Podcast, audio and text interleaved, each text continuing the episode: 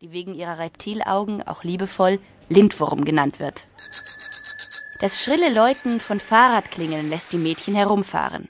Drei Jungs rauschen quer über den Marktplatz und machen knapp vor ihrem Tisch eine so scharfe Vollbremsung, dass der Kies zur Seite spritzt. Na, Mädels, veranstaltet ihr ein nettes Kaffeekränzchen?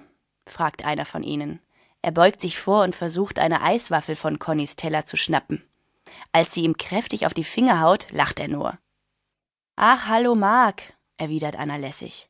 Wie ich sehe, hast du deine Babysitter dabei. Sie zeigt auf die anderen Jungs, die sich auf die Lenker ihrer Rennräder stützen. Sie kommen sich anscheinend ziemlich cool vor mit ihren Sonnenbrillen und den Baseballkappen, die sie mit den Schirmen nach hinten tragen. Hi, Conny. Einer der Jungs nimmt seine Brille ab. Seine weißen Zähne blitzen auf, als er Conny anlächelt.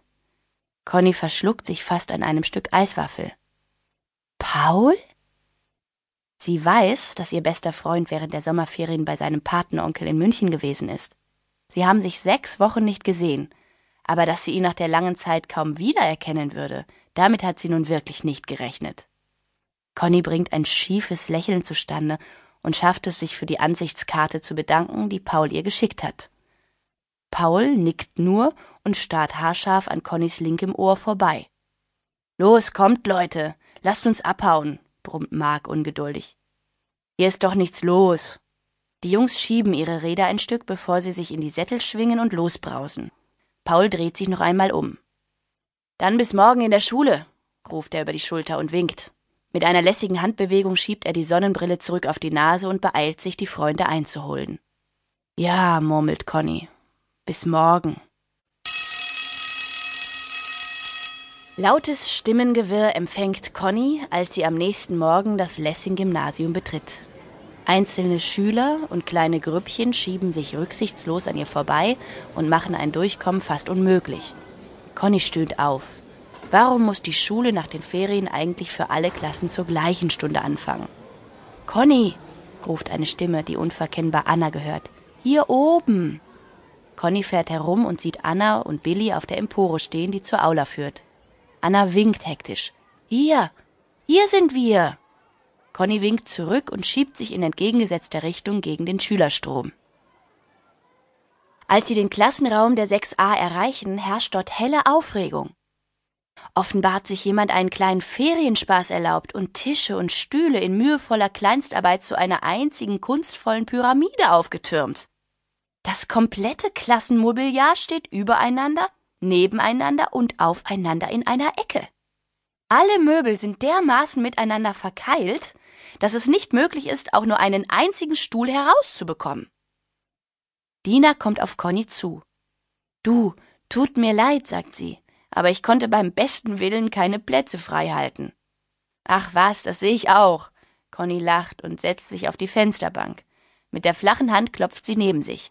Los, schnell, bevor die besten Plätze besetzt sind. Dina und Billy setzen sich rechts und links neben Conny. Anna quetscht sich noch dazwischen. Oh, ich weigere mich zu glauben, dass ich in eine so bescheuerte Klasse gehe, schnaubt Janette mit hochrotem Kopf. Sie zieht vergeblich an einem Tisch und bricht sich dabei fast die pink lackierten Fingernägel ab.